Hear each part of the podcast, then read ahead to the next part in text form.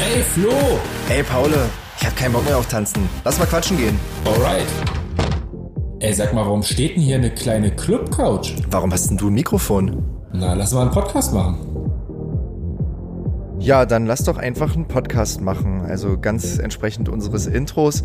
Hier ist die kleine Club Couch, mittlerweile Folge Nummer 21 und ähm, es ist der 25.09.2020. Ähm, herzlich willkommen zurück. Ich bin hier und auf der anderen Seite, da sitzt Paul und daneben noch äh, eine andere Person, die wir jetzt noch nicht einweihen wollen. Ähm, aber es sieht so ein bisschen so aus. Ich kann euch nicht so richtig sehen, aber ich kann euch hoffentlich hören und alle anderen können euch hoffentlich auch hören. Hallo, seid ihr da? Ja. Boah, eine halbe Minute selbstverliebtes Intro hier von dir. Ich kann es kaum fassen. Also du, du gehst heute auf jeden Fall in die Geschichte ein, aber trotzdem hast du das gut gemacht. Äh, wie geht's dir? Ja gut, aber Paul, ich muss ja mal dazu sagen, wir sind ja jetzt nur noch zweiwöchentlich und deswegen muss das Intro auch ein bisschen länger sein. Das muss man also ein bisschen auskosten, dass man hier mal ran darf, dass man hier mal ohne, dass jemand dazwischen quatscht. Da lässt du dich ähm, also mal so richtig feiern. Kann. Ja, da lässt du dich richtig Genau. feiern. Nee, äh, also ähm, danke der Nachfrage, mir geht's sehr gut. Ähm, wir waren am Wochenende unterwegs, es war mal wieder ein bisschen Party, also ähm, ich bin ausgeglichen. Äh, ich hoffe, du auch. Ja, also es war wie so ein, wie so ein kleiner, ähm, ja, äh, wir hatten jetzt vier Shows innerhalb von zwei Wochen. Äh, einmal mit Oli P., ähm, einmal am Löderburger See, einmal in Edersleben, einmal in Wittenberg und ähm, das ist ja wirklich jetzt so, so eine richtige Show. Klar, wir hatten ein paar Streams, aber so eine richtige Show ist ja doch jetzt irgendwie ein halbes Jahr zurück gewesen, das letzte Mal. Ähm, und als man dann so die ersten zehn Sekunden auf der Bühne gestanden hat, dann hat man sich erstmal irgendwie so ein bisschen komisch gefühlt und hatte auch überlegt, so, kriege ich das heute überhaupt wieder so hin wie früher und so weiter. Aber ich muss ganz ehrlich sagen, ist wie Fahrradfahren, äh, einmal eine Runde gedreht und schon kann man es wieder. Okay, ja, also für dich war es jetzt nicht so das Problem. Ich habe es nämlich gemerkt am Wochenende, ich weiß nicht, seit wie vielen Wochen und Monaten ich mal wirklich wieder auf der Bühne stand mit ähm, sozusagen allen alten Gegebenheiten, die es bei einer Mütze-Katze-Show so gibt. Und selbst die waren eigentlich nicht gegeben, wenn man mal ehrlich ist. Aber ich hatte so das Gefühl, ich brauchte locker eine Dreiviertelstunde, eine Stunde, bis ich überhaupt richtig drin war, äh, wieder in dem Modus ähm, Mütze-Katze-mäßig äh, abzuliefern. Hm. Dann hast du also die erste halbe Stunde nur so getan, als hättest du Spaß. Ich habe es doch genau gesehen. nee, Spaß hatte ich, Spaß hatte ich äh, so oder so, aber ähm, ja, was so die Musikauswahl betrifft, was so Show-Elemente betrifft und ähm, man muss sich das erstmal wieder ins Gedächtnis rufen ähm, und, und erstmal wieder orientieren, so was, was passiert hier eigentlich? und, also man ist ja Party gar nicht mehr gewohnt, aber wie ist das bei dir? Also ähm, vergisst du, ähm, es gab ja dann doch richtig Tanzflächen und äh, mehr oder weniger auch ähm, Kontakt. Vergisst du, dass es Corona gibt? Ähm, oder also wie, wie hast du Berührungsängste mit den Gästen? Wie ist das bei dir? Also ich weiß nicht, ich habe das Gefühl, man vergisst das irgendwie ziemlich schnell. Mm, jein, also wir waren ja in, also in Sachsen-Anhalt waren wir zweimal und Sachsen-Anhalt hat halt, soweit ich informiert bin, einen Infizierten auf 100.000 Leute. Ähm, auch die, die von der Politik oder von der, von der Richtung dort gegebenen Sicherheitsmaßnahmen, die waren ja jetzt nicht, nicht äh, so krass. Also man musste klar in den äh, Indoor-Räumen auf dem Weg zum Klo und so weiter sich eine Maske aufsetzen. Überall waren Desinfektionsmittel und was weiß ich nicht alles be äh, bereit, aber ähm, auf der Tanzfläche gab es äh, einfach keine Einschränkungen. Ähm, ich hatte da generell gar kein schlechtes Gefühl. Ähm, Wobei ich auch natürlich äh, im Hinterkopf immer so ein bisschen die Angst hatte, was ist, wenn jetzt hier ein so ein Superspreader dabei ist und äh, da halt irgendwie doch über die Stränge schlägt, viel getrunken hat und andere Leute ansteckt. Ja, ähm, aber letztendlich die, die Vergangenheit hat ja bisher gezeigt, dass das äh, noch nicht so krass passiert ist. Deswegen hatte ich da gar kein schlechtes Gefühl. Ähm, aber wo wir gerade beim Thema Vergangenheit sind, wir sind ja jetzt.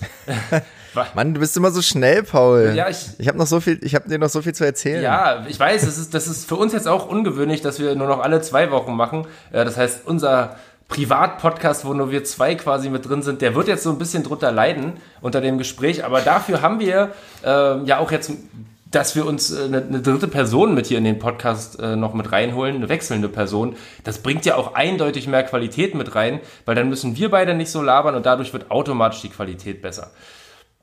Und du hast ja so recht. Leute, wir haben es euch versprochen, zweiwöchentlicher Rhythmus heißt mehr Qualität und mehr Gäste und mehr Themen und wir liefern es euch und Paul hat jetzt die große Ehre unseren lieben Gast heute mal vorzustellen. Ja, das, äh, ich war gerade, ich habe die Überleitung gerade äh, mit, mit dem Thema Vergangenheit aufbauen wollen, aber es ist ja nicht Vergangenheit, er sitzt in Realität, live, echt und lebend hier neben mir. Ähm, wir haben den Gabriel hier und der Gabriel stellt sich, finde ich, am besten mal selber vor. Hey Gabriel, wie geht's dir? Ja, gut, soweit. Ja, also äh, mein Name ist Gabriel. Äh, ich war in den 90ern ähm, bis äh, Ende 2010 als DJ Duffy bekannt, ähm, war äh, Resident im Tresorclub Berlin und ja, das war es eigentlich jetzt im Großen und Ganzen. Eine lebende Legende, würde man Ach, quasi eigentlich sagen, oder? Um Gottes Willen, das hört sich noch älter an, als ich sowieso schon bin. du siehst aber nicht so aus. Also das können die äh, Zuhörer zwar leider nicht sehen, aber du siehst nicht so alt aus. Also du ja. könntest eigentlich mein Alter sein. Ja, danke schön. Äh, zu viel der Ehre. Ähm, ja, Techno konserviert, ne? Wollte ich gerade sagen, Techno hält doch eigentlich jung. Ähm, ich, ich finde es so krass, äh, mal mit jemandem zu sprechen, weil wir kommen hier so oft auf ähm, die Berliner Clubszene und Techno-Szene zu sprechen und äh, landen dann quasi eigentlich immer wieder in den 90ern und fragen uns, wie muss das eigentlich gewesen sein, ähm, das Ganze mit entdeckt zu haben, mit aufgebaut zu haben. Erzähl doch mal so ein bisschen, ähm, du warst also ähm, im Tresor unterwegs, im Alten und auch noch im Neuen, oder? Ja, genau. Das, äh, ja. Aus? Genau, auch noch im Neuen. Ich habe mich jetzt, äh, ich habe den Vormittag genutzt und mich mal so ein bisschen in die Thematik reingegraben und mir die verschiedensten äh, Dokus im Schnelldurchlauf angeguckt, Musik durchgehört, äh, den Blog von Tarnet gelesen und äh, was nicht alles. Da warst du eine Woche äh, beschäftigt, total, oder? Äh, so ungefähr, ja, eine Woche, eine Woche in zwei Stunden am Vormittag reingequetscht. ähm, also wirklich unfassbar. Es ist eine Welt, die mir total verschlossen ist. Ähm, Seit wann warst du denn dort dabei im Tresor? Und erzähl doch einfach mal so ein bisschen, was das für eine Zeit war. Also äh, ich habe darüber gelesen, ähm, dass der einfach, also dass dieser Club, diese Clubräume da an der Leipziger Straße einfach entdeckt wurden, so zufällig mehr oder weniger. Erzähl doch einfach mal ein bisschen darüber. Ja, also ähm, ich war ja nicht dabei gewesen, wo diese Räume entdeckt wurden. Das war ja kurz nach der Maueröffnung. Da ist der Laden ähm, sozusagen von dem Dimitri Hegemann entdeckt worden. Ähm, das waren äh, ja die Überreste der Wertheim Bank gewesen. Die waren im Keller ähm, von einem kleinen Flachbau gewesen. Also das war das Einzige, was noch übrig geblieben ist von dem riesen tollen alten Kaufhaus. Und ähm, dort unten im Keller waren die alten Schließfächer und Tresortüren, also wirklich meterdick, sage ich jetzt einfach mal, meterdicke Wände ähm, und überall waren so Stahlschränke zu sehen und äh, ja, so, so richtig dicke Tresortüren, wie man sie sich richtig vorstellt auch, ne? also äh, verrostete Gitterstäbe und so weiter.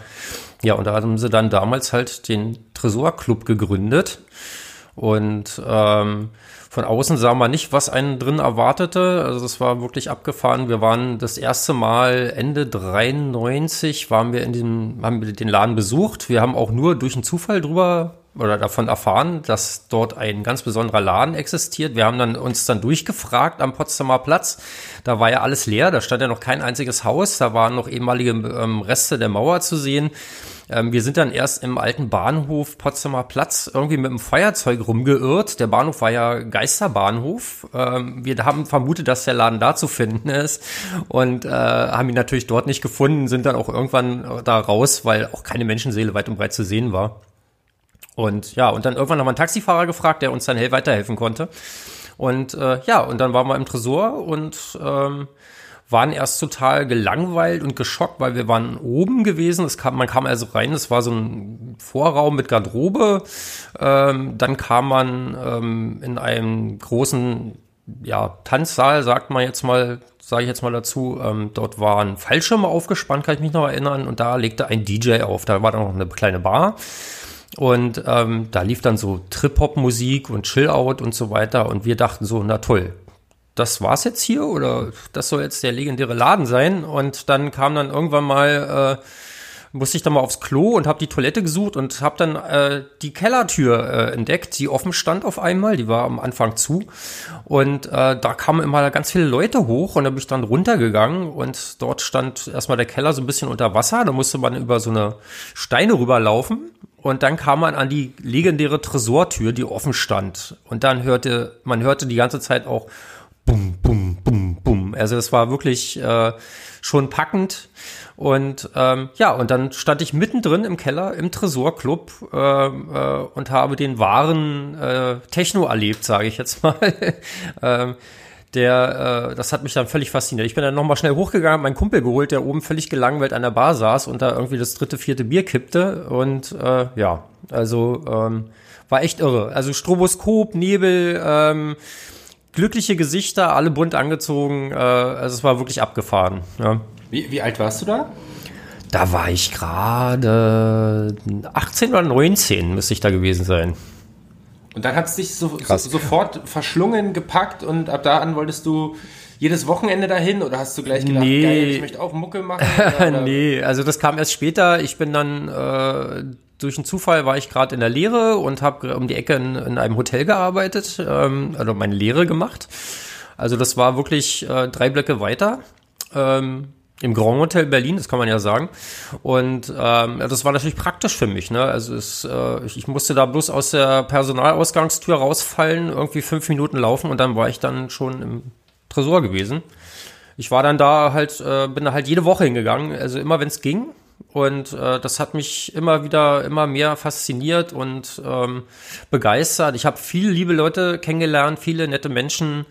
Ähm, das war ja auch alles so, ein, so eine Atmosphäre von Aufbruch und, und, und Freude äh, nach dem Mauerfall gewesen. Und äh, die Leute aus dem Osten, die ich, zu denen ich ja gar keinen Kontakt habe, ich bin ja Westberliner äh, gewesen. Ähm, äh, für mich war das alles äh, eine völlig neue Welt. Also, äh, also da ist, hat echt eine Vereinigung stattgefunden in dem Laden. Weil direkt im Mauerstreifen äh, äh, oder hinter dem ehemaligen Mauerstreifen dort dann ein Quell Lebens zu entdecken, das ist echt schon äh, abgefahren gewesen. Ne? Aber wie kann man sich das vorstellen? Also ähm, man hat es ja heute als DJ denkbar schwer, in irgendeine Szene reinzukommen und da erfolgreich zu werden und die richtigen Leute kennenzulernen.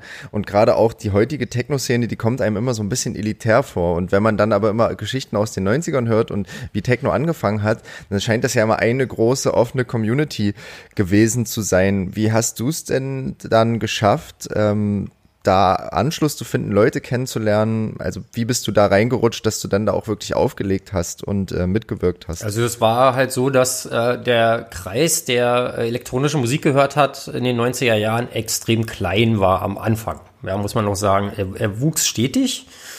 Äh, damit auch die äh, Leute, die DJ werden wollten. dann wurde im Tresor dann 94, 95 ähm, das Headquarter gegründet, das heißt Hauptquartier. Äh, das hat DJ Nippels gegründet. Der war damals eine, ähm, ja, ein DJ in Berlin, äh, sehr bekannt. Der hat auf Kiss FM eine Sendung, eine Radiosendung gehabt. Damals war Kiss FM noch ein DJ-Sender. Damals war der Sender noch cool. Ja, ähm, also dort haben wirklich alle DJs aus der Stadt haben diesen Sender gemacht. Das wurde ähm, aus dem Keller, äh, aus dem Keller sei schon, aus dem Erdgeschoss im Hinterhof, äh, ich glaube in Wedding äh, gesendet. Ich war einmal da gewesen. Kann mich aber auch kaum noch daran erinnern, weil es schon so lange her ist. Und ähm, dieser Nippels, äh, DJ Nippels hat dann damals äh, dann halt sich gesagt, es gibt jetzt so viele Leute, die sich für diese Musik begeistern und es gibt auch Talente darunter. Und äh, hat dann sozusagen eine Möglichkeit erschaffen, mittwochs im Tresor, im Keller unten, das wurde dann ein bisschen abgetrennt, in einem kleinen Bereich, hat er zwei Plattenspieler hingestellt und er konnte dann äh, äh, ja, jeder Nachwuchs-DJ mal zeigen, was er kann. Ähm, der halt elektronische Musik auflegt, die halt auch in, zu dem Club passt, muss man ja noch dazu sagen. Nibbles hat das vorher ausgewählt und jeder hatte, glaube ich, eine Stunde Zeit, soweit ich mich erinnere. Und ja, und dann gab es dann so eine Art Logbuch, da wurde dann eingetragen, wer hat jetzt was gut gemacht, wer hat was nicht so gut gemacht, ähm, wen sollte man nochmal buchen, wen nicht. Und ähm, also ich habe, äh, ich kann mich erinnern, am Anfang ziemlich sch äh, schlecht aufgelegt. ähm, ich konnte auch gar nicht richtig mixen. Ich habe dann irgendwie immer die äh, äh, weil ich noch gar keine Plattenspieler zu Hause hatte. Ich konnte auch noch nicht richtig üben. Ich hatte nur einen Plattenspieler. Und ähm, ich habe dann immer die Platten so halbwegs auslaufen lassen, habe dann gewartet, bis eine ruhige Stelle kam, habe dann eine andere ruhige Stelle von der neuen Platte dann einlaufen lassen, aber die Geschwindigkeiten stimmten natürlich nicht so ganz. Aber trotzdem habe ich mich irgendwie durchgebissen, also äh, und, und habe das Mixen auch ganz schnell gelernt dann irgendwann zu Hause. Ich habe dann mir den zweiten Turntable gekauft und habe dann losgelegt. Ja, also es war echt äh, ähm, schon Arbeit, harte Arbeit. zu Hause sitzen, üben. Üben, üben, Platten üben kaufen. und man muss Platten kaufen. Also ich habe äh, äh, bis zum Ende, glaube ich, jetzt insgesamt 4.500 Schallplatten zusammenge äh, ge- zusammengekauft, wovon ich jetzt nur noch die Hälfte habe, nur noch. Äh, ähm, ja, aber es war halt wichtig und äh, das Schöne war halt damals, man, wenn man Vinylplatten gekauft hat, ähm, nicht jeder kam daran. Also heute kann sich ja jeder äh, ein MP3 runterladen, wenn er den Titel weiß, oder man muss bloß äh, mit Spotify, äh, Spotify sei es schon, mit, mit Shazam oder was weiß ich, ähm, äh, äh, da kannst du das ganz schnell rausfinden. Das war damals nicht so. Das war wirklich ein Kampf, rauszufinden, was, wie die Platte heißt, die der DJ gerade auflegt, die einem gerade gefällt, ja, äh, und, und die dann auch noch zu bekommen. Also äh, da, das war halt, da war jeder DJ einzigartig. Also muss man einfach sagen, jeder war für seinen Stil bekannt und ähm, ja, man ist dann in die Plattenläden gegangen ähm, und hat dann halt versucht, irgendwie die Platte zu finden, die, äh, ja, die Platte des Begehrens zu finden. Ne? Und, und wie war das, wenn du, wenn du sagst, du hast dort erst so quasi die, die Newcomer, äh, äh, den Newcomer-Wettbewerb sozusagen irgendwann vielleicht gewonnen oder äh, mitge Na, nicht gewonnen. Also ich habe da mitgemacht Ja. und irgendwann habe ich dann halt, äh, ich kannte da halt im Tresor auch alle. Also es war halt wirklich so, man war nicht so, äh, man, man war nicht so. äh, Gast und Personal war, war doch eins das- irgendwie, oder? Ja, ja, ja. Also äh, das, man hat man hat sich gegenseitig vertraut und und und es war äh, wirklich schön. Also dann nach einer Zeit ähm, kannte ich auch die ganzen Barkeeper alle. Ähm, dann habe ich denen auch Tapes geschenkt, äh, einfach nur so, weil ich einfach Bock drauf hatte. Man musste sich ja natürlich auch irgendwie ähm, ja Namen machen, sage ich jetzt mal in dem Sinne. Und ähm, dann fanden die Mitarbeiter das toll und irgendwann habe ich dann 96, 95 oder 96 habe ich mein erstes Booking bekommen. Ähm, Im Globus oben äh, zum Bonito House Club, äh, weil ich ja House-DJ bin, kein Techno-DJ.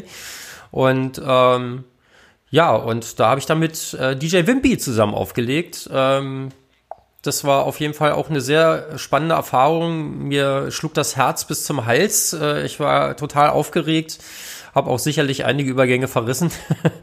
ähm, aber es hat so Spaß gemacht. Die Leute haben gefeiert. Ähm, äh, das war alles ganz frei und offen. Äh, das war echt schon schön. Und dann kam's, steigerte sich das. Also von, von Jahr zu Jahr wurde das immer mehr. Ähm, viele Leute, äh, die mich gehört haben, die buchten mich dann in andere Clubs oder ähm, äh, ja, oder die haben dann illegale Raves gemacht, wie zum Beispiel in einem alten Waschsalon ähm, oder in einem Waschsalon, der ja noch in Betrieb war, aber da haben die da einfach eine Anlage reingestellt, dann haben wir da irgendwie Party gemacht. Ähm, ach, es gab so viele Möglichkeiten und, und, und Veranstaltungen, äh, Wahnsinn. Also Ja, Berlin war, war sehr, sehr bunt auch zu der Zeit. Ne? Also vielleicht für die Leute, die, also auch für mich ja teilweise, ich meine, du erzählst gerade von 95, da war ich acht. ähm, da durfte ich quasi noch nicht mit in den Tresor. Ähm, aber es war ja doch eine sehr bunt, bunte Zeit. Es gab, glaube ich, sehr viele ähm, so Clubs, die sich in ähnlichen Nischen, alten Gebäuden ähm, ja, ja, illegal. Also illegal, die waren illegal meistens. oder illegal eingefunden haben. Ähm, was gab es denn da noch so? Das wissen vielleicht unsere Zuhörer auch gar nicht so. Also, äh, also Leipziger Platz, ähm, ähm, Leipziger Straße, äh, da war halt wirklich so ein großer ja, Hotspot, sage ich mal. Da gab's das äh, erste WMF, äh, soweit ich mich erinnern kann, das hab ich nicht kennengelernt habe. Ähm, dann gab's daneben äh, gab's das Elektro, das war in einem, in einem alten Elektrofachgeschäft, da stand der Schriftzug draußen noch dran, Elektro, das haben sie auch so gelassen, da haben die dann eine Anlage reingestellt. War ein ganz kleiner Laden, also wirklich äh, der Wahnsinn. Um die Ecke gab's den Friseur, das war natürlich logischerweise ein ehemaliger Friseur, da standen dann noch die ganzen Trockenhauben drin und so weiter, da war auch ein Hausclub drin und gleich dahinter war eine illegale brasilianische Rumba-Bar im Keller äh, von einem Abrisshaus. Also das Haus stand kaum noch. Da gab's dann unten den Keller oder haben die eine Bar reingeräumt und da gab's dann einen halben Liter Becks für zwei Mark. Ja, und da konntest du dann auch nochmal schönes Warm-up machen. Ähm, dann in der Wilhelmstraße gab's das E-Werk. Ähm, ja, ach, da waren so viele andere kleine äh, Läden noch, die ich verpasst habe, ähm, nicht bemerkt habe, weil es einfach so viele waren. Also ähm, gab in Mitte zum Beispiel gab es einen Laden, den habe ich durch oder eine Party, die ich durch Zufall gefunden habe. Wir sind da lang gelaufen am Rosenthaler Platz und ähm, sind auf dem Hinterhof und da war ein Gullideckel offen und da kamen Leute raus aus diesem Gullideckel und da war eine Party unten in so einem Zwischenraum der Kanalisation gewesen. Da haben die eine Party drin gemacht. Völlig abgefahren, wäre heute undenkbar. Also äh, man stelle sich nur eine Panik vor, ja, und die Leute, die kommen da ja nicht raus. Ne? Aber das war damals halt alles möglich, weil die Polizei hat nicht kontrolliert. Ähm, äh, viele Gebäude, da waren die Eigentumsfragen nicht geklärt, ähm, weil ja vieles von der DDR damals ähm, sozusagen, viele wurden ja enteignet, viele Besitzer oder ähm, äh, war nicht mehr auffindbar und ähm, ja, das war dann halt sozusagen ähm, die Grauzone, die halt die Partyszene genutzt hat. Ne? Äh, die Polizei hatte Besseres zu tun, die wurde umstrukturiert von der Volkspolizei zur Bundespolizei. Ähm, ähm, und da gab's halt äh, eigentlich kaum bis gar keine Kontrollen, ja, muss man so sagen. Also das ist das, was man auch immer wieder hört, was immer wieder alle sagen. Die Behörden, die hat es nicht interessiert. Äh, man konnte einfach machen, was man wollte. Aber ich glaube, auf der anderen Seite gab es ja auch ganz andere Ansprüche oder viel, ich will mal jetzt sagen, niedrigere Ansprüche an den Club, als es die heute gibt. Also früher war ja wirklich, ähm, hier steht die Bar, da steht die Anlage, das ist der Club. Also so vom Gefühl her, so ist mein Gefühl. Ähm, und heute, äh, weiß ich nicht, da muss da die Lounge sein, dann muss es da noch Cocktails geben und dann muss es noch dies und das geben. Und ich finde es irgendwie geil, dass es eine Zeit gab, wo es wirklich um die Musik ging, darum, dass die Leute zusammenkommen.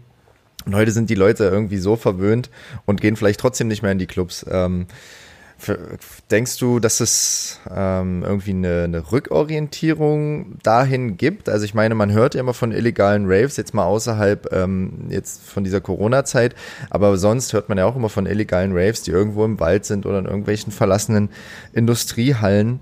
Ähm, gab es das schon immer oder gibt es eine Rückorientierung dahin? Also die gab es schon immer.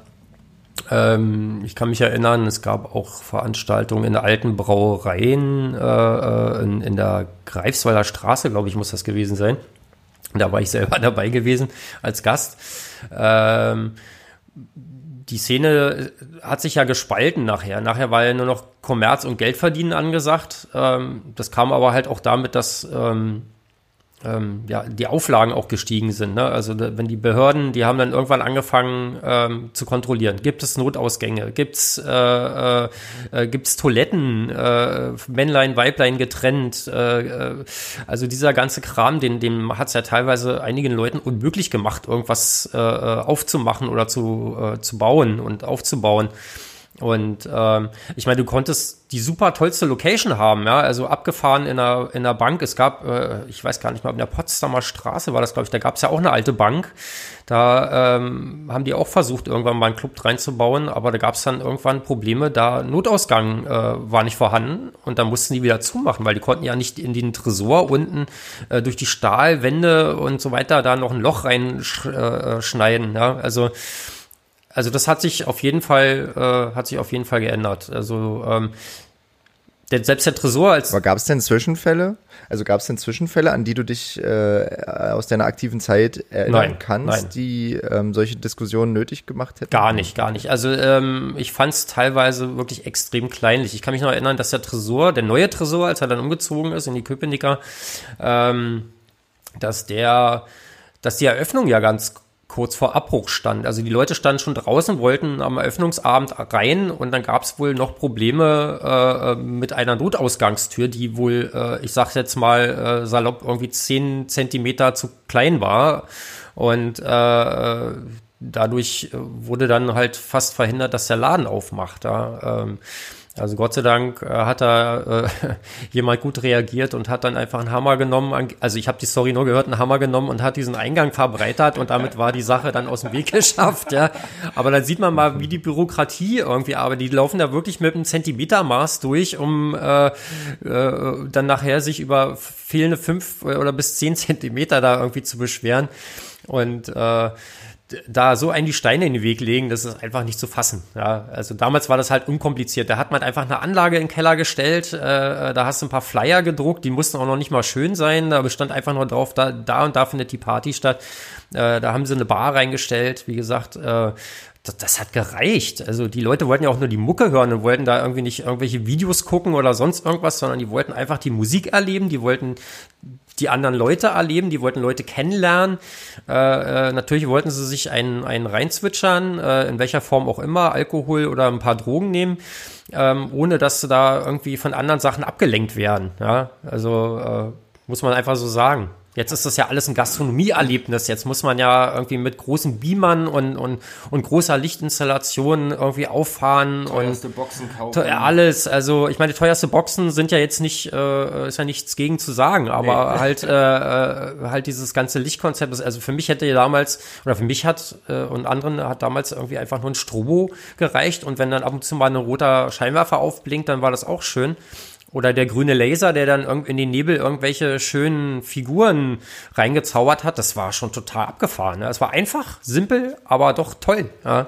Und hast, du- hast du diese, diese Zeit, ähm, also aus unserer Perspektive, wenn man so zurückguckt, äh, wir sind immer so ein bisschen, weil wir ja selber auch Techno mögen, Haus mögen, wir gehen, haben äh, eine jüngere äh, Berliner Clubkultur halt kennengelernt als, als du oder eine andere. Ähm, und in unserer äh, Zeit wird immer so von dieser, ich sag mal so äh, kitschig, Love Generation gesprochen, Love Parade, äh, überall die Clubs natürlich auch äh, in Verbindung mit Drogen und was weiß ich nicht alles. Aber es war ja, und dann natürlich noch mit dem Mauerfall, ähm, es war ja schon so eine, so eine ähm, Generation, die sich äh, auf der Tanzfläche vielleicht auch anders verhalten hat als bei uns, oder?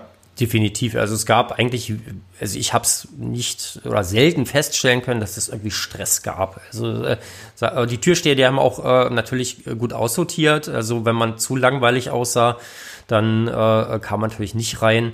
Also ich wurde auch, äh, muss ich sagen, damals äh, äh, an der Tür abgelehnt äh, vom Tresor, äh, ein paar Mal. Aber ich bin hartnäckig geblieben, habe wirklich draußen gewartet, habe mich hingesetzt und habe da einfach gesessen äh, und habe geguckt, was so passiert. Und dann irgendwann hatte der Türsteher, Felsen hieß er noch, der ist leider gestorben vor vielen Jahren, ähm, der hat dann die Tür aufgemacht, da stand keiner weiter mehr, dann hat er mich angesehen und meinte so, ach komm, kurzer, komm rein. Ja, also das war, äh, das war alles ein bisschen herzlicher, äh, äh, fand ich. Und ähm, oder drin ist man im Club auf, beim Tanzen, da ist man jemand auf den Fuß getreten und äh, dann hat man sich entschuldigt und dann sagte der andere, ach du, ey, tut alles gut, äh, hier, trink Schluck Bier und so und dann hat man zusammen getanzt und äh, heute latscht jemand auf den Fuß und dann haut der gleich eins auf die Nase. Äh, also das Gewaltpotenzial ist extrem gestiegen und die Leute sind unheimlich schnell, ähm, ja, kann man unheimlich schnell ähm, ja, aus der Ruhe bringen. So, Aber ja. ist es, ist es nicht auch ein bisschen äh, szenenabhängig? Also ich habe das zum Beispiel auch in, in der Techno-Kultur in Berlin, sowas habe ich nie kennengelernt.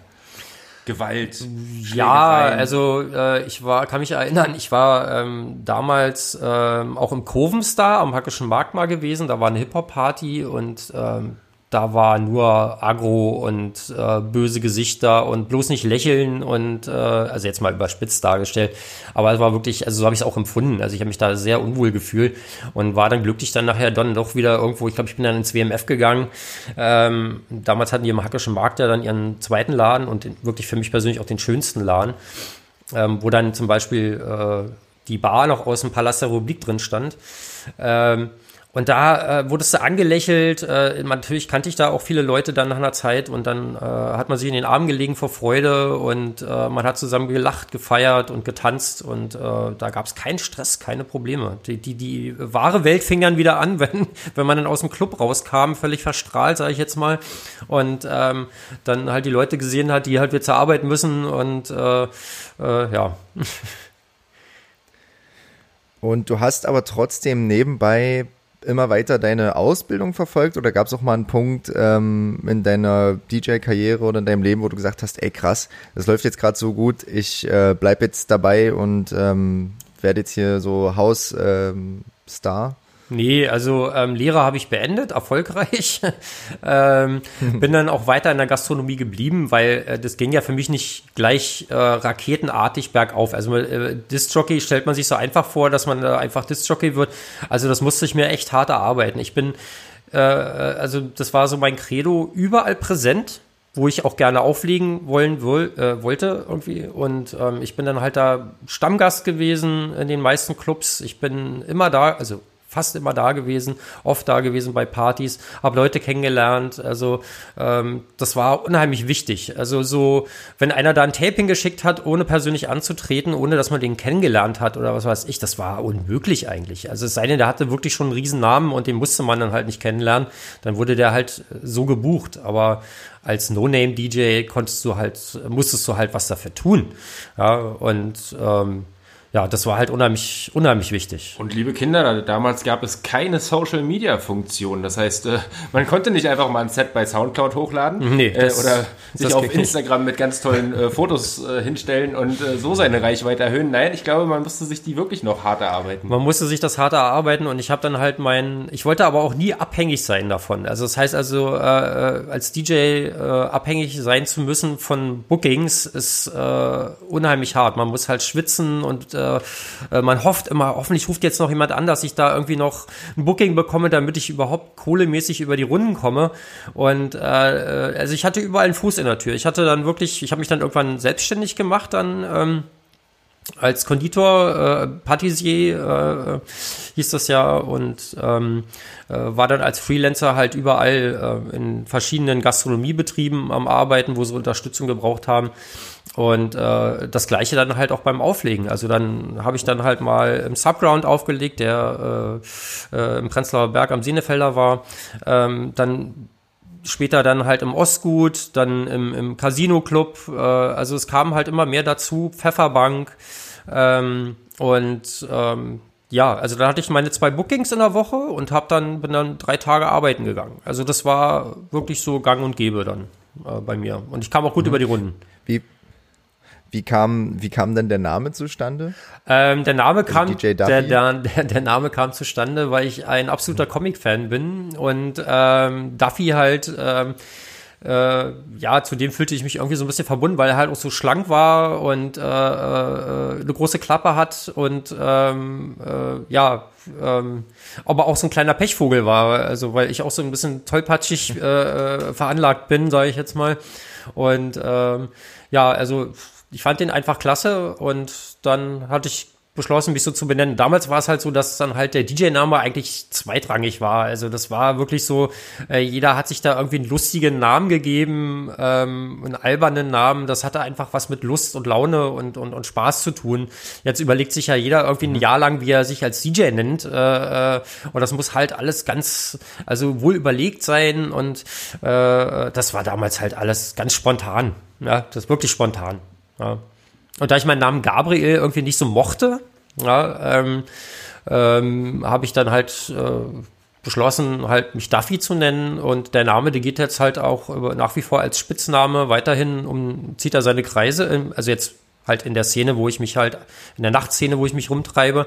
Ähm, in meinem zivilen Job kenne mich natürlich alle unter Gabriel. Also äh, klar. Und äh, gehst, gehst du selber auch äh, jetzt heutzutage noch auf die Piste ab und zu? Ich meine, jetzt klar, jetzt äh, haben wir hier gerade äh, Partyverbotszeiten, ähm, aber würd, gehst du selber noch feiern? Bist du da komplett raus? Äh, legst du selber noch ab und zu mal zu Hause aus, äh, auf, weil du gerade irgendwie Bock hast einfach? Oder, oder wie ist das? Also jetzt, ähm, ich bin Vater äh, seit acht Jahren und ähm, habe oft meinen Sohn und ähm, der ist mir jetzt wichtiger als das Nachtleben, muss ich sagen. Also ich habe mich halt ausgefeiert. Ich mache jetzt vielleicht, also bevor Corona losging, habe ich so zweimal im Jahr nochmal aufgelegt im Tresor, weil es mir ja dann doch noch in den Fingern gekribbelt hat und ich dann doch was machen wollte. Ähm, also man kann, man kann irgendwie nicht loslassen, ne? ist einfach so. Und ähm, aber man wird älter, man braucht halt natürlich auch ein paar Tage länger jetzt, um sich zu regenerieren, wenn man halt feiern war. Also ich brauche jetzt, habe festgestellt, erschreckenderweise, dass ich drei Tage brauche, um mich auszukommern.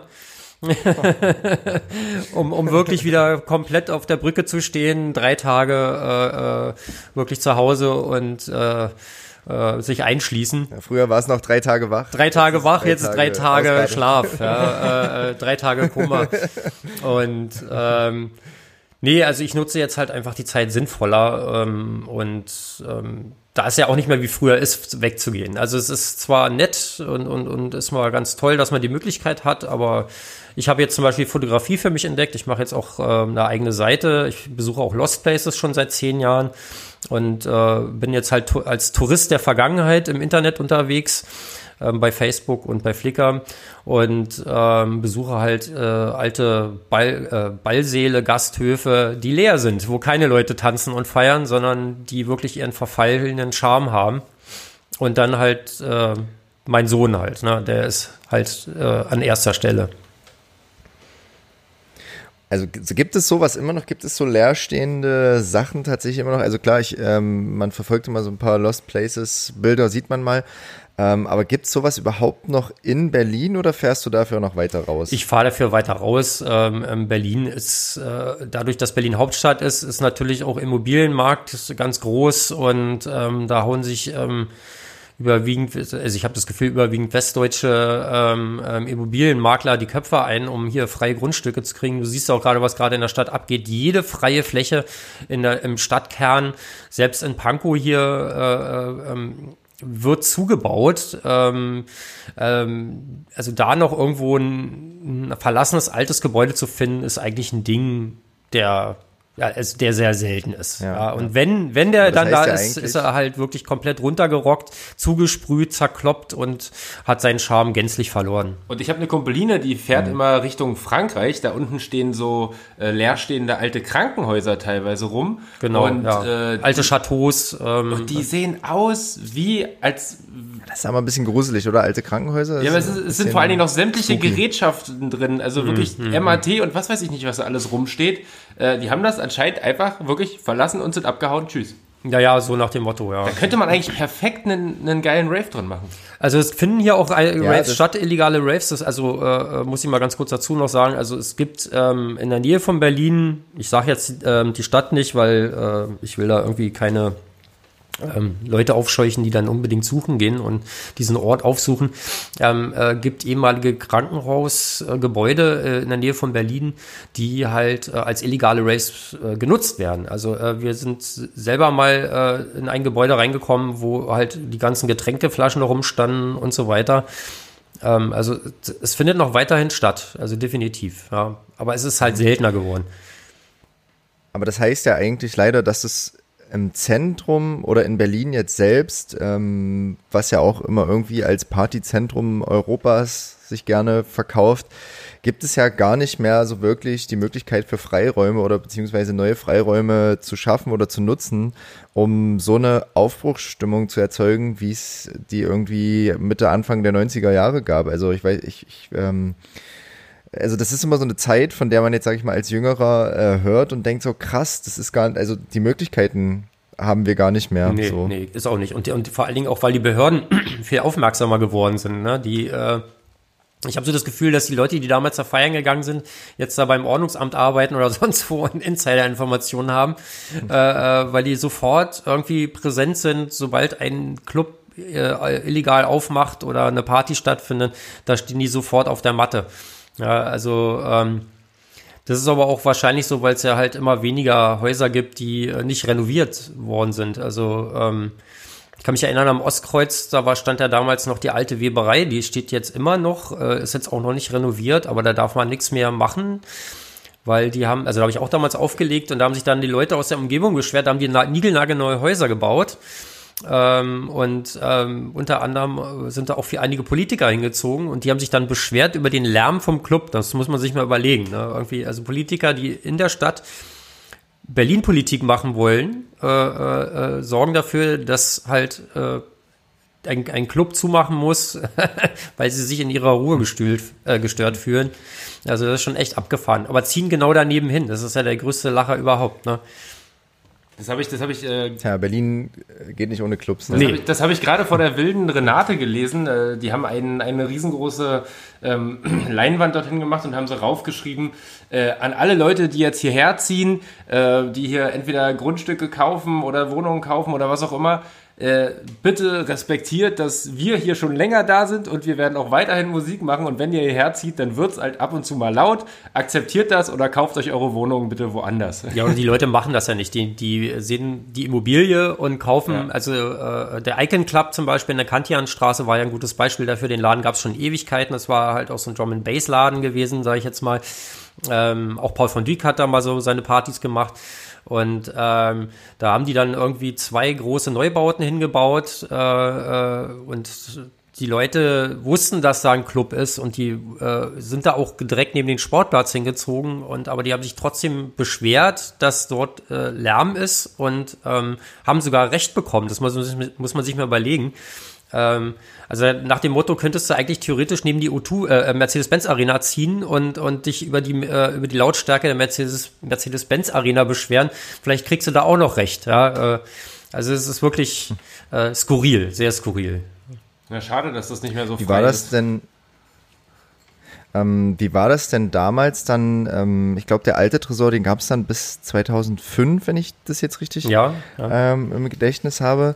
Ähm, und du sagtest ja, in dem neuen Club, der, der, da war die Öffnung dann auch noch so ein bisschen wackelig, ähm, weil alles ein bisschen bürokratischer war und so. Ist denn da was von dem Charme verloren gegangen und sind da irgendwie auch alte, sage ich mal, Verfechter sozusagen des alten Tresors ähm, dann nicht mehr in den neuen gekommen? Wie war das? Also irgendwo muss ja ein Club auch, ähm, auch wenn es quasi mal einen Widerspruch zwischen Szene und, und Kommerz gibt, irgendwie muss ja ein Club auch wirtschaftlich sein. Wie hat es denn der Tresor auch geschafft, da die Balance zu halten? Äh, ja, ist unheimlich schwer gewesen, auch für den Club. Also er hat unheimlich viele Stammgäste verloren, muss man sagen. Also am Anfang zur Eröffnung und ich denke mal so das erste Jahr sind noch die alten Leute gekommen, weil sie halt aber auch gucken wollten, irgendwie, wie sieht denn der neue Laden aus? Ich meine, der ist jetzt, ich sag jetzt mal, dreimal so groß wie der alte Laden. Vom Aufbau her ähnlich wie der alte Club. Ähm, die haben auch aus dem alten Club, also da haben sie ja zum Beispiel die ähm, die Decke aufgestemmt und haben die alten Schließfächer rausgeholt und haben die in dem neuen Club mhm. mit eingebaut. Also das sind wirklich noch original die Schließfächer, die es äh, aus dem alten Tresorclub. Ähm, und da wurde halt, wie gesagt, die Decke aufgemeißelt und dann wurden da die alten Schließfächer äh, rausgeholt. Ich habe es leider nicht sehen dürfen können, äh, habe es einfach verpasst, wie sie das gemacht haben, aber das muss eine unheimliche Arbeit gewesen sein. Und äh, weil der Laden ist ja halt Tresor heißt er ja und der muss ja natürlich seinen äh, Markennamen sozusagen gerecht werden und brauchte halt diese Utensilien, äh, um authentisch zu sein. Das Problem ist aber halt, dass dieser Laden so groß ist, dass man natürlich auch die Politik, Türpolitik ein bisschen ändern musste. Das heißt also, ähm, man musste ein bisschen offener sein. Also äh, damals war das ja alles ein bisschen geschlossener, sage ich mal. Und jetzt kamen halt auch, ich, ich sage jetzt einfach mal, mal einfachere Leute in den Club rein. Ähm, in den neuen Club.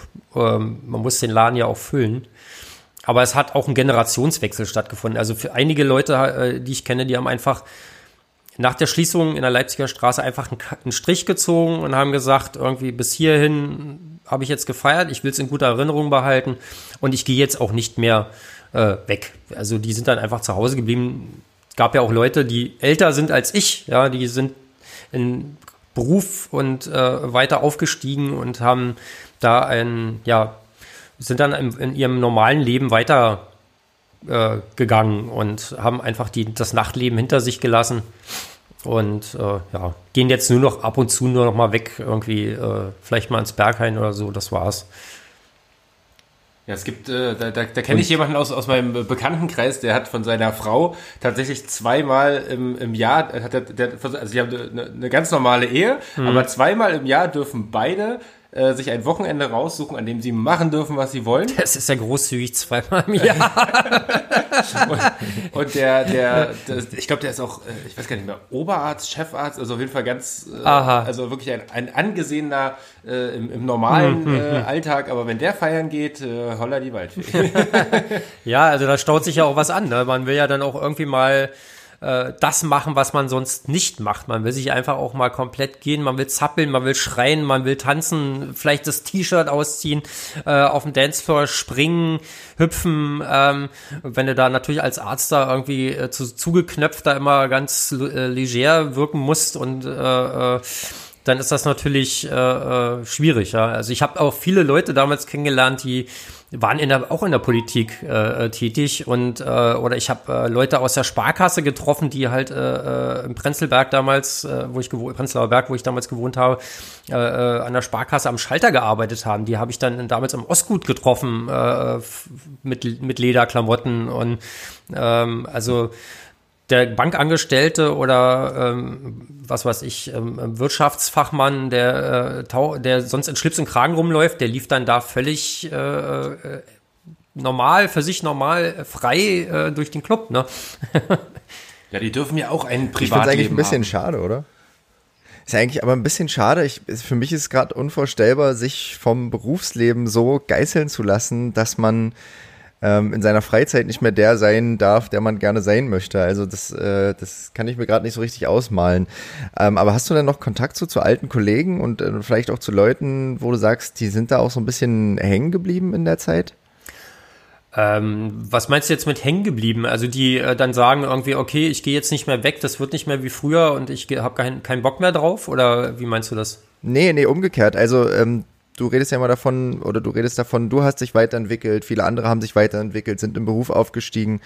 Gibt es Leute noch, die quasi äh, in dieser Techno-Zeit ähm, quasi in den 90ern, Anfang der 2000ern stecken geblieben sind, die das äh, immer noch leben und ähm, ja, also, sich, sich, da immer noch drin sehen? Es gibt, es gibt äh, viele DJs, die noch weitermachen, klar. Also äh, da, äh, da fällt mir sofort Tanit ein, der ähm, immer noch weiterhin auflegt, äh, natürlich jetzt mit CDs ähm, äh, beziehungsweise äh, mit, mit dem Laptop, sage ich jetzt mal, weil wir sind ja auch alle älter geworden, wir haben alle unsere Rückenprobleme. Ich meine, damals die Plattenkisten hm. schleppen, das hat echt äh, dazu beigetragen, äh, dass man da Rückenschmerzen kriegt. Du musstest ja dein ganzes Set in Vinylform äh, äh, in einer 50 Kilo Plattenkiste da zum Gig irgendwie äh, hieven.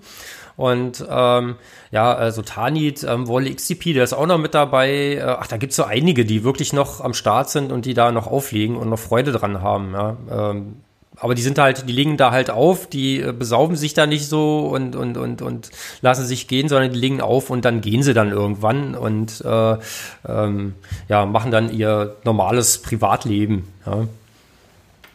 Ja, das äh, kommt ja auch mit der Zeit. Äh, ich glaube, je älter man, man wird, äh, desto vernünftiger wird man auch beim Feiern. Oder ähm, man, man lässt sich auch weiterhin so gehen, dass irgendwann der Körper auch einfach sagt, stopp, das können wir jetzt nicht mehr weitermachen, ähm, weil wir wissen alle, wie, wie hart die Zeit sein kann mhm. äh, und auch die Zeit danach. Ähm, wie, wie ist das äh, für dich, wenn du so, so zurückschaust? Ähm, hast du da ein, ein, ein lachendes Auge, ein weinendes Auge, schwelgst du da in, in Erinnerung? Ja, überhaupt, was war, was war eine der geilsten Erinnerungen aus der Zeit für dich? Ähm, vielleicht da nochmal so ein paar. Oh, die tollste Erinnerung. Ähm, ja, also viel Erinnerung hat man ja nicht mehr, sonst wäre es ja nicht gut gewesen.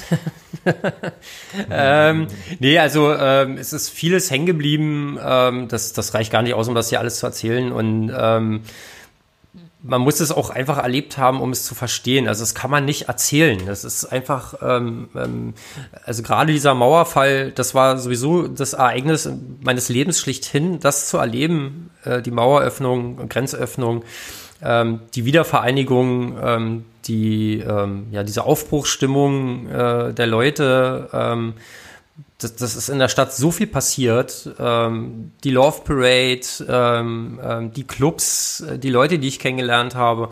Also das war alles toll. Ich, ich habe auch noch zu vielen noch Kontakt und mit denen treffe ich mich auch immer noch. Und ähm, aber man entwickelt sich, äh, man wird älter und ähm, also ich weiß gar nicht, ob ich jetzt das Gleiche machen würde wie vor äh, 20, 25, 30 Jahren, so nach dem Motto, ähm, äh, weil ich jetzt auch gar nicht die Energie mehr, glaube ich, dazu hätte. Ja, also. Ich habe ich hab noch eine ähm, ne, ne unbequeme Frage vorbereitet ähm, für dich, Gabriel. Das ist äh, quasi so eine kleine Rubrik. Das habe ich, ihm, das hab ich ihm extra nicht erzählt, damit er mitmacht. ja, ja. genau. Aber äh, ihr könnt die natürlich gerne beide beantworten. Also die geht jetzt an Paul und auch an dich, Gabriel.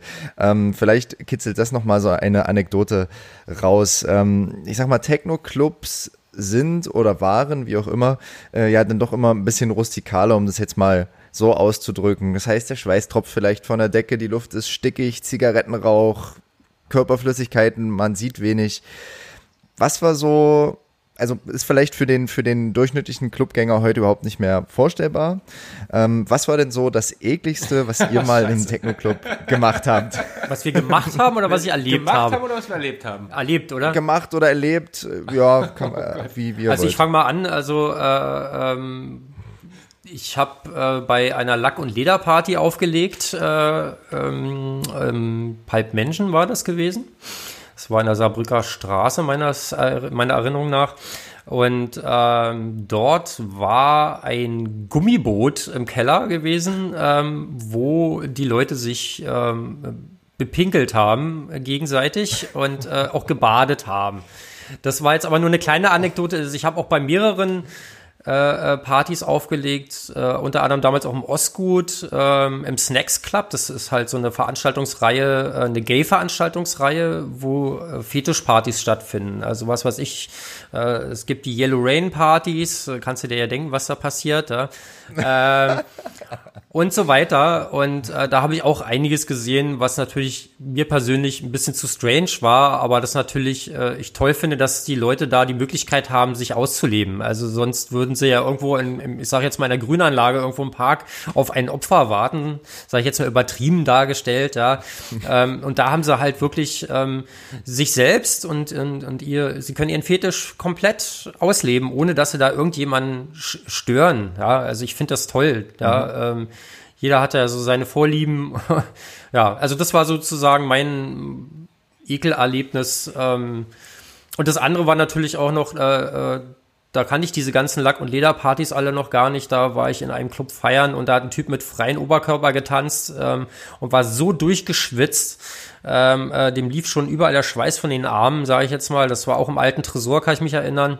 Da war es ja sehr stickig, da gab es ja noch gar keine Lüftungsanlage. Da tropfte das wirklich von der Decke und von den Stahlbalken runter. Und ähm, ich weiß nur, wie dieser Typ beim Tanzen irgendwie dann äh, mich berührt hat, an meinem Arm gekommen ist irgendwie und ich dann irgendwie seinen Schweißer am Arm hatte und das hat mich so geekelt. Ich bin erstmal dann oben auf die Toilette gegangen und habe meinen Arm gewaschen. Ich hätte mir den am liebsten abgehackt, weil ich mich so geekelt gefühlt habe. Äh, äh, ja, also dafür so viel, äh, so viel zu dem Thema ja. auf jeden Fall. Aber das gibt's das gibt's ja heute auch noch. Also das, das gibt's ja sogar, ähm, dass, dass Leute mal extrem schwitzen und dann aber gar keine Berührungsängste äh, haben und das ist dann doch manchmal ziemlich äh, unangenehm. Und ich finde es an, an, äh, andersrum auch wieder total überraschend, ähm, dass die Leute keine Berührungsängste mit uns haben, weil bei Mütze Katze ist es dann oft so, dass wir natürlich nach zwei Stunden Power-Bühnenshow auch ziemlich durchgeschwitzt sind und dann manchmal noch auf die Tanzfläche gehen. Und die Leute kommen dann an und umarmen einen und so. Und ich finde das persönlich immer total Ja, man ähm, fühlt sich unbehaglich. Ja. Ich denke mal so, es muss ja, ja, man muss, es muss ja unangenehm für die Person sein, aber das ist dann so, die Euphorie ähm, übertüncht das irgendwie. Ja, die Leute also, merken das ja auch gar nicht mehr, weil sie ja selber durchgeschwitzt sind vom Feiern und ja, äh, ja. da sagen sie sich, naja, Schweiß auf Schweiß ist jetzt auch egal. Ich meine, das ist ja wie beim Fußball, ne? Irgendwie, wenn die Jungs dann sich da umarmen, äh, äh, da denke ich auch, oder die, die vollgeschwitzten Trikots tauschen. ja, das, also ich, ich ja. würde mit dem Lappen da äh, nichts weiter anfangen können, weil ich mich so ekeln würde. Äh, aber pff. Ja. Wo wir gerade beim Thema Schweiß sind, ich hab, äh, wir haben ja eine, äh, auch eine eigene Playlist und äh, ich finde, wenn wir gerade so viel über Schweiß gesprochen haben, äh, auch passend, weil auch aus der Zeit der Song eigentlich kam, äh, Sven Feth, dein Schweiß, äh, den, den äh, würde ich glaube ich jetzt mit auf die Playlist packen. Cool. Wird erledigt. Oder wie? ähm, dann Paul, frag doch mal Gabriel, ob der vielleicht auch noch einen Song ja, das ähm, natürlich auch, äh, aus also, der Zeit oder also einen Lieblingssong hat. Oh, ich habe so viele Lieblingssongs. Also ähm, natürlich jetzt für euch, das ist, also ich komme ja aus dem Club-Business, sage ich jetzt mal. Ähm, da sind die Songs natürlich teilweise für euch nicht so, ähm, also die dürftet ihr nicht kennen. Aber es gibt einen Song, der mir sofort einfällt. Das ist ein House-Song, der auch dann im Radio kam und rauf und runter spielt. Robin S. Show Me Love zum Beispiel. Ähm, das war ein House-Song, der äh, den Begriff Haus für mich äh, verkörpert. Also es ist, es, ist, es ist zwar, sie schreit zwar manchmal ein bisschen viel, die Robin S. in dem Song, muss man ja mhm. einfach mal so sagen, ähm, wo ich ja nicht so drauf stehe, wenn Frauen anfangen zu schreien oder Männer auch äh, in House-Songs. Aber dieser Song ist äh, einfach Wahnsinn. Ja, ähm, oder Big Fun äh, von Inner City zum Beispiel. Das war auch so mein Einstieg. Ja, also der kam ja noch früher. Das war ja glaube ich 88, 89 kam der ja schon raus. Ähm, aber das verkörpert für mich äh, der ja, Haus, Hausmusik, also wirklich Musik mit Seele. Ja, ja äh, geil. Also ich meine, klar, Robin S. kennt man natürlich, Big Fun. Ähm, sagt mir jetzt nichts, aber das, deswegen machen wir das ja auch, um äh, uns so ein bisschen zu erweitern. Also du hättest natürlich auch gerne unbekanntere Songs ähm, da draufpacken können. Äh, wir sind da total offen, neue Sachen zu entdecken. Ich habe nämlich heute auch eine neue Sache entdeckt, ähm, oder eine neue alte Sache entdeckt, äh, als ich mir die Dokus über den Tresor angeschaut habe. Und ähm, unter der Doku, äh, während eines Interviews mit Chris Liebing, lief auch ein Song von Chris Liebing und der heißt American Madness. Und das ist so ein Techno-Song, der irgendwie für mich so eine krasse Energie hat. Deswegen würde ich den auch gerne noch auf unsere Playlist draufpacken. Das wird ja hier richtig Techno-lastig, unsere Playlist jetzt. Obwohl man ja sagen muss, naja, Robin, Robin Robin S. Ja, das ist Robin ja Haus. habe ich kennengelernt durch einen Hip-Hop-DJ, der den immer in seinen Hip-Hop-Sets gespielt hat. okay. Verwunderlich. Ja, der liegt aber irgendwo dazwischen, ehrlich gesagt, oder? Also so auch, auch ähm, also jetzt nicht, natürlich ist Roman S. Äh, Show Me Love jetzt kein Hip-Hop, aber so tempotechnisch liegt der dazwischen und House und Hip-Hop sind ja äh, sowieso irgendwie verwandt. Naja, jein, ja, nee. Also Hip-Hop und House das sind schon ganz andere Dinge. Also so irgendwie, da steckt auch eine ganz andere ähm, ja, Euphorie dahinter, sage ich jetzt mal.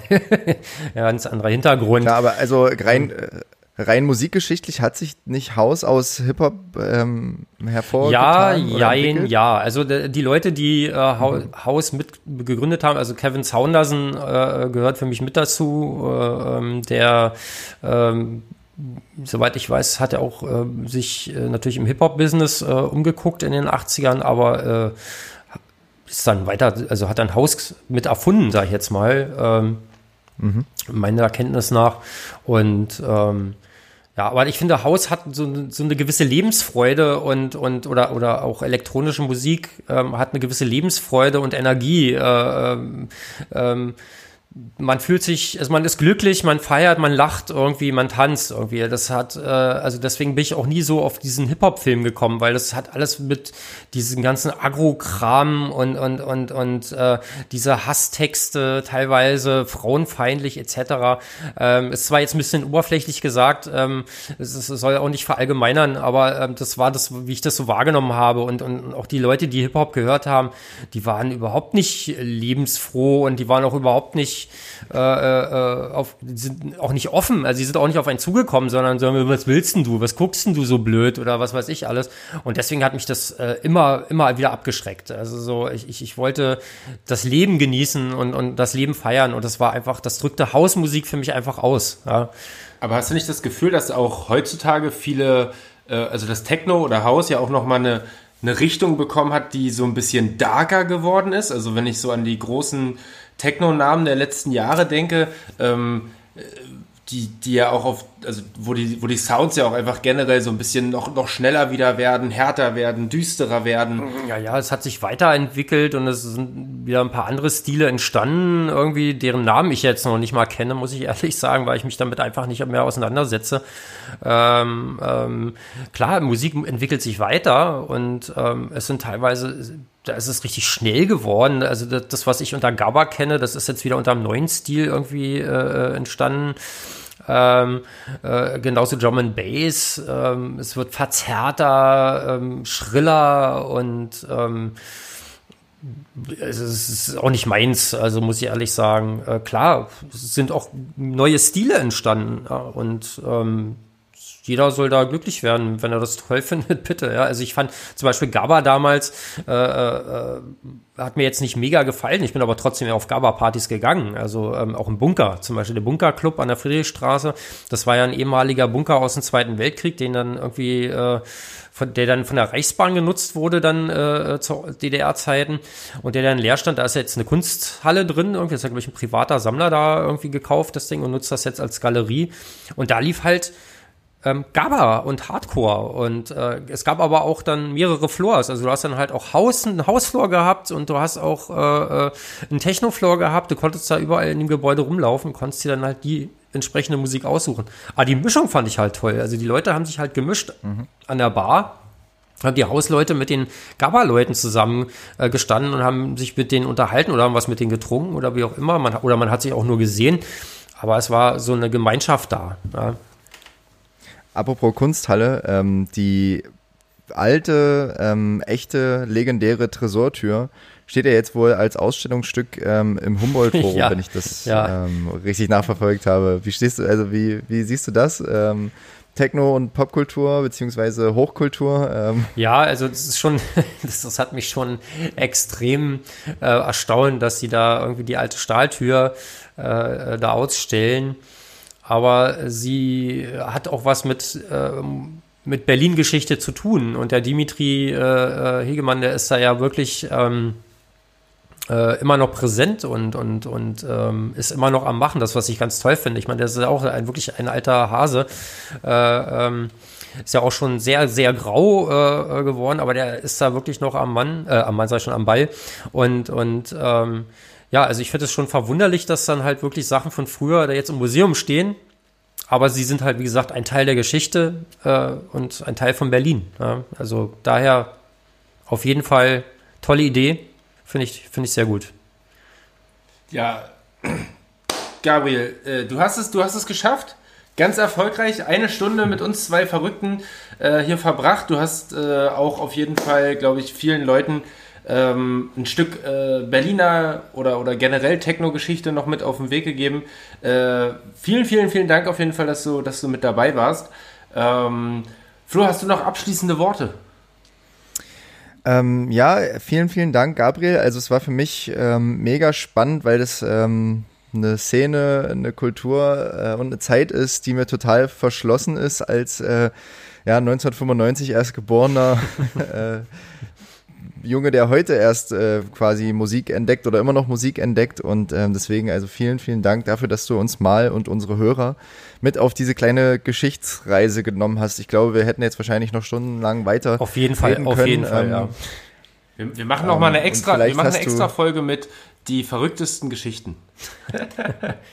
Genau, genau. Und vielleicht kannst du uns ja jetzt gleich, wenn das Mikrofon aus ist, noch äh, jemanden empfehlen, äh, der auch aus der Zeit stammt äh, und der vielleicht irgendwie in einem anderen legendären Club zu Hause war. Und dann machen wir einfach mal so quer durch alle Clubs, die es in den 90ern irgendwie gab und machen mal ähm, ein paar Geschichtsstunden hier im Podcast. Fände ich nämlich auch ganz, ganz spannend. Äh, ich kann gar nicht genug äh, über die Zeit erfahren.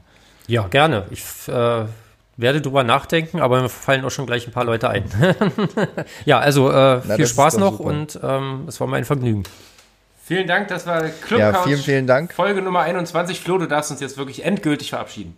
Liebe Leute, äh, danke fürs Zuhören. Wenn ihr jetzt noch dran seid, ihr seid die Besten, ihr seid unsere treuesten Hörer und wir hören uns wieder in zwei Wochen und dann ist es auch schon Oktober. Mann, wie die Zeit vergeht. Macht's gut, ihr Lieben. Ciao. Ciao.